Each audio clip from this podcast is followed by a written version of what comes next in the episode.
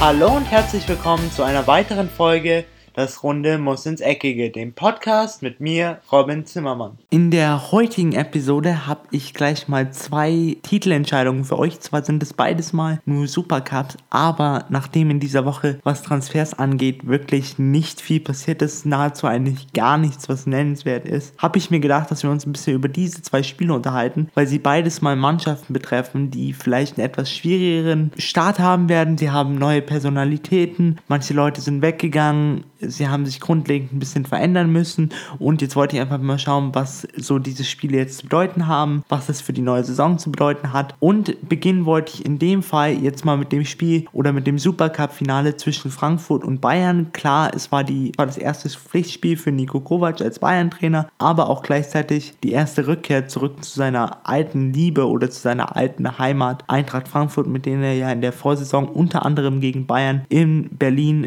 den Sieg des DFB-Pokals ebenfalls feiern konnte. Und von daher war das doch ein sehr, sehr emotionales Spiel. Und was ich persönlich zum Beispiel auch schön fand, weil Trainer in den vorhergehenden Jahren, insbesondere Pep Guardiola oder auch so Leute wie Jupp Heynckes, haben immer gesagt, klar, der Supercup ist ein Titel, den man gewinnen kann, aber es ist kein wichtiger Titel und wenn wir halt da verlieren, dann ist das auch jetzt nicht das größte Trauma der Welt. Aber Nico Kovac hat das anders gemacht, so wie viele andere Sachen jetzt auch. Zum Beispiel hat er beim FC Bayern ein striktes Handyverbot eingeführt, ergo die Spieler dürfen kein Handy mehr in der Kabine haben, was ich absolut sinnvoll finde und was sich, glaube ich, auch ausbezahlen wird im Laufe der Saison, weil die Spieler dann einfach mehr fokussiert sind auf die Sachen, die sie zu tun haben und die Sachen, die wirklich wichtig sind, zumindest in den 90 Minuten, in denen sie auf Platz stehen und um drei Punkte oder um Zweiter kommen, kämpfen müssen. Aber in dem Supercup ging es natürlich erstmal um den ersten Titel und so gingen die Bayern das auch an, von Anfang an mit einer wirklich sehr, sehr guten Ausstellung. Es waren nur Topstars dabei. In den ersten 20 Minuten taten sich aber gegen die Mannschaft von Adi Hütter, Eintracht Frankfurt, sehr, sehr schwer,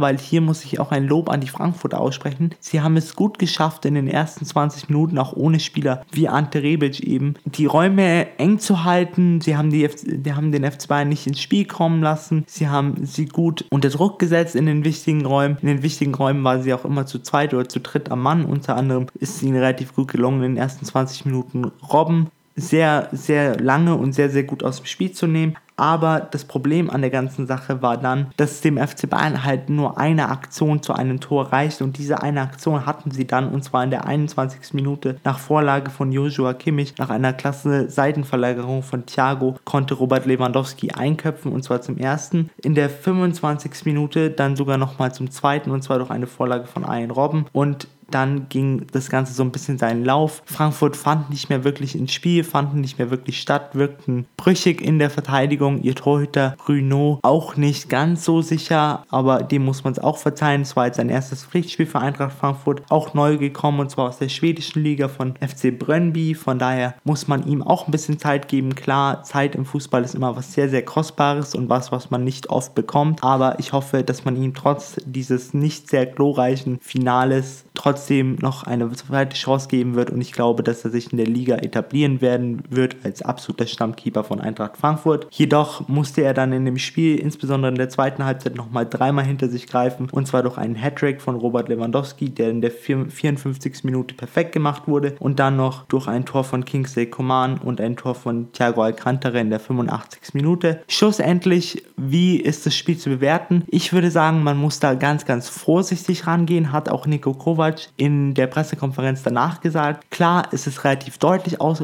aufgefallen, man hat ausgefallen, man hat beim FC Bayern auf jeden Fall Stärken gesehen und man hat bei Eintracht Frankfurt Schwächen gesehen, aber trotzdem, es waren noch ein paar Spieler im Trainingsrückstand, insbesondere Ante Rebic. Klar, auf der, auf der Seite des FC Bayern waren die meisten Topstarts auch erst eineinhalb Wochen im Training, jedoch hat Nico Kovac ein bisschen mehr Zeit gehabt wie Adi Hütter, seinen Spielern die Philo Philosophie einzutrichtern und man muss trotzdem sagen, der FC Bayern ist an einem normalen Tag nochmal eine oder zwei Stufen besser als Eintracht Frankfurt. Das hat man jetzt in diesem Spiel gesehen. Jedoch sollte man meiner Meinung nach dieses 5-0 insbesondere aus Sicht von Eintracht Frankfurt und aus der Sicht der Eintracht Frankfurt Fans nicht überbewerten und sich keine Sorgen machen für die neue Saison, denn ich bin mir ziemlich sicher, dass Eintracht Frankfurt am Ende der Saison 2018-2019 wieder eine gute Platzierung haben wird. Ich schätze mal so zwischen Rang 8 und 10 werden sich die Adler auf jeden Fall einfinden. Und jetzt kommen wir noch zu einem internationalen Spiel ohne deutsche Beteiligung und zwar zum UEFA Super Cup. Aber ich würde ihn auch beschreiben als Stunde Null, das erste Spiel unter oder ohne Ronaldo und unter Julen Lopetegui. Von daher war das für Real Madrid doch ein kleines wegweisendes Spiel. Insbesondere man weiß, die Rivalität zwischen Real Madrid und Atletico Madrid ist doch eine sehr, sehr große. Da geht sehr viel um Ehre und sehr viel um Prestige. Und insbesondere Atletico Madrid musste in den letzten Jahren doch sehr darunter leiden, vor dem Europa League-Titel hatten sie zum Beispiel vier Jahre ohne Titel, insbesondere zwei verlorene Champions League-Finals, beides mal gegen Real Madrid. Ist natürlich nicht so einfach zu verdauen, deswegen ging man da mit viel Motivation und mit viel Selbstvertrauen in dieses Spiel hinein, weil man weiß, wenn jemand Real Madrid in einem Spiel ärgern kann, dann ist es Atletico Madrid, weil sie auch dafür einfach geschaffen sind, dass sie sich gerne mal hinten reindrängen lassen. Sie bleiben da ganz ruhig trotz ihrer teilweise jungen Verteidigung. Klar, man hat zwei ältere Stützen mit Juan Fran und Diego Godin, die auch sehr, sehr erfahren sind. Aber zum Beispiel auf der linken Seite hat man zwei sehr, sehr junge mit Maria Jiménez, der zwar nicht von Anfang an gespielt hat, und dann noch Lucas Hernandez, der frisch gebackene Weltmeister, der Franzose. Von daher ist es doch dann immer sehr, sehr erstaunlich, wie das Trainerteam um Diego Simeone, welcher an diesem Spiel nicht teilnehmen durfte, denn er ist noch für ein weiteres Spiel nach dem UEFA Supercup gesperrt, weil er sich einen kleinen Ausraster geleistet hat und da sich die UEFA gedacht hat, so, jetzt musst du mal leider auf die Tribüne für die nächsten drei Spiele. Aber selbst da hat er sich nicht lumpen lassen und hat immer noch die ganze Zeit Anweisungen von oben gesehen, obwohl er sich wahrscheinlich ziemlich sicher war oder ob sie, obwohl es jeder mitbekommen hat, dass ihn fast niemand hören konnte oder sehen konnte. Aber trotzdem Trotzdem ist er noch in seiner kleinen Box hin und her getigert. Aber das soll jetzt nicht das Ausschlaggebendste sein, denn beide Mannschaften gingen mit sehr, sehr hoher Motivation in dieses Spiel, auch Real Madrid, denn hätten sie dieses Spiel gewonnen, dann wäre es das dritte Mal hintereinander gewesen, in dem sie nicht nur die Champions League verteidigt hätten, sondern auch den UEFA Supercup, unter anderem eben gegen Sevilla und gegen Manchester United. Gegen Manchester United war es sehr, sehr deutlich, aber die Vorzeichen standen jetzt doch auf ein etwas anderes Spiel, denn Stunde 0, erstes Spiel ohne Cristiano Cristiano Ronaldo. Und ich muss sagen, auch wenn viele Real Madrid-Fans behaupten, es kann gut sein für Real Madrid, dass Cristiano Ronaldo jetzt weg ist, sage ich auch, stimme ich auch absolut zu, weil andere Spieler wie eben jetzt Asensio, wie Isco, wie Benzema oder auch wie Bale haben jetzt einfach mehr Freiheiten, wenn da so ein Egoist, würde ich jetzt mal, würden jetzt mal böse Zungen behaupten, auf der linken Seite weg ist und der gerne so immer das Rampenlicht auf sich zieht und jetzt einfach mal die ganze Mannschaft mehr Freiheiten hat. Kann gut sein, kann aber auch blöd laufen, weil schlussendlich hatte man an Ronaldo doch das, dass selbst wenn er nicht in Topform war und wenn er kein gutes Spiel abgeliefert hat, dass er immer noch drei bis vier Abwehrspieler immer auf sich gezogen hat und die immer mit mindestens einem Auge absolut auf ihn gerichtet waren. Ergo andere Spieler hatten mehr Platz, wie eben Benzema, Isco, Asensio oder Bale. Von daher ein Cristiano Ronaldo obwohl er manchmal kein gutes Spiel abliefert, was relativ selten vorkommt, ist immer noch ein Gewinn für jede Mannschaft und es wird Real Madrid auf jeden Fall über kurz oder lang wehtun und sie werden es merken. Ich hätte zwar nicht gedacht, dass sie es so schnell merken, aber man muss immer sagen, Einsicht ist der erste Weg zur Besserung und wenn Einsicht so früh kommt, kann es nur ein Vorteil sein, denn man hat von Anfang an bei Real Madrid gemerkt, es hat eine Zielperson im Sturm gefehlt. Klar, man hat immer noch absolute Superstars wie Karim Benzema, von dem ich zwar nicht so viel halte, aber auch man hat Bay, man hat Asensio, man hat Isco, man hat sehr, sehr starke Leute. Trotzdem wirkte Atletico von Anfang an frischer und das nutzen sie auch gleich aus und zwar in der 55. Sekunde, nicht Minute, durch einen langen Ball von Diego Godin, den sich dann Diego Costa selber vorle vorlegte und aus Spitzenwinkel den Ball einfach ins Tor ballerte. So stand es dann in der ersten Minute schon 1 zu 0, aber Real Madrid kam nochmal zurück und zwar in der 27. Minute durch Karim Benzema wirklich eine Spitzenflanke von Gareth Bale. Danach ließ sich Atletico auch nicht unterkriegen. Sie machten immer weiter, sie spielten vorne ihren Stiefel durch, früh anlaufen, Real Madrid unter Druck setzen, wenn es sein muss, auch mal weiter zurückgehen, sich weiter zurückfallen lassen, Real Madrid mal kommen lassen und dann einfach auf Konter bauen und Real Madrid ging sogar in der 63. Minute durch Sergio Ramos in Führung, welcher auch wieder mal einen klassischen Sergio Ramos Abend hatte. Zwar nicht der beste in der Defensive, würde ich sagen, aber offensiv wieder unfassbar stark und er ist oft aneinander geraten und zwar mit Diego Costa, was, äh, wenn die beiden aufeinandertreffen, obwohl sie sehr, sehr gute Freunde sind der spanischen Nationalmannschaft, auf dem Platz kennen sie einfach keine Freunde und so feierte dann auch Sergio Ramos in der 63. Minute sein 2 zu 1. Jedoch konnte Atletico Madrid sogar nochmal zurückkommen und zwar in der 79. Minute wieder durch Diego Costa und so ging es wie eigentlich immer in Spielen gegen Real Madrid oder zwischen Real Madrid und Atletico Madrid in die Verlängerung. Doch hier hatte Atletico Madrid auf jeden Fall das bessere Ende für sich. Endlich mal wieder, muss man sagen, denn es ist schön zu sehen, dass es auch noch Mannschaften gibt, die Real Madrid schlagen können und Real Madrid ärgern können. Und zwar noch durch ein Tor von Sauni Guess in der 98. Minute und dann noch ein Tor in der 104. Minute durch Koke. Dann war das Spiel so gut wie entschieden. Real Madrid versuchte noch vorne Akzente zu setzen. Was ich auch immer sehr schön finde an Real Madrid ist, dass sie selbst wenn sie verlieren, und es kommt zwar nicht häufig vor, aber wenn sie es verlieren, dann verlieren sie wenigstens so, dass sie bis zum Ende Engagement zeigen und sich nicht ab der 105. Minute, wie es hier der Fall hätte sein können, aufgeben, sondern sie haben bis zum Ende gekämpft und haben sich dann auch als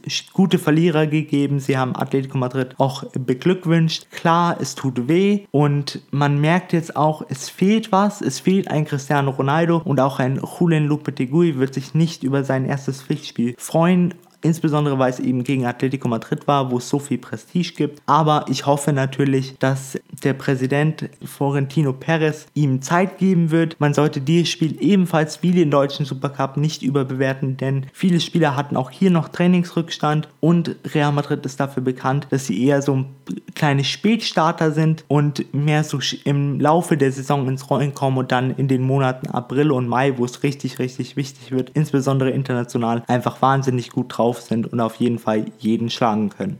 Zum Abschluss wollte ich noch ein paar kleine Worte zu einer Personalie in den Reihen von Real Madrid verlieren. Und zwar ist das Keylor Navas und zwar mit dem ganzen, mit der ganzen Verpflichtung von Thibaut Courtois, dem belgischen Weltklasse-Torhüter. Ich finde es sehr, sehr schade und sehr, sehr schlecht gelöst von Real Madrid, denn obwohl Keylor Navas manchmal kleine Patzer drin hat, ist er doch für mich ein wahnsinnig guter Torhüter. Er hat mit Real Madrid dreimal nicht umsonst die Champions League gewonnen. Er hatte richtig gute Spiele, insbesondere im letzten Jahr im Halbfinale gegen den FC Bayern, aber auch in großen Spielen ist er immer Weltklasse. Klar, warum haben sie Thibaut Courtois geholt? Weil Keylor Navas kein richtiger Name ist. Keylor Navas kam damals von Udinese Levante nach einer wirklich starken WM 2014 in Brasilien mit Costa Rica. Kein Name, er hat sich aber gut etabliert, er hat, war immer der leise, er hat immer alles hingenommen, was ihm so vorgeworfen wurde. Die spanische Presse, insbesondere die Presse in Madrid, war nie ein großer Fan von ihm, aber er hat es immer hingenommen, er hat immer seine Leistung abgerufen und sich jetzt einen so Weltklasse-Mann zu kaufen, ist für mich wie ein Schlag ins Gesicht von Keylor Navas.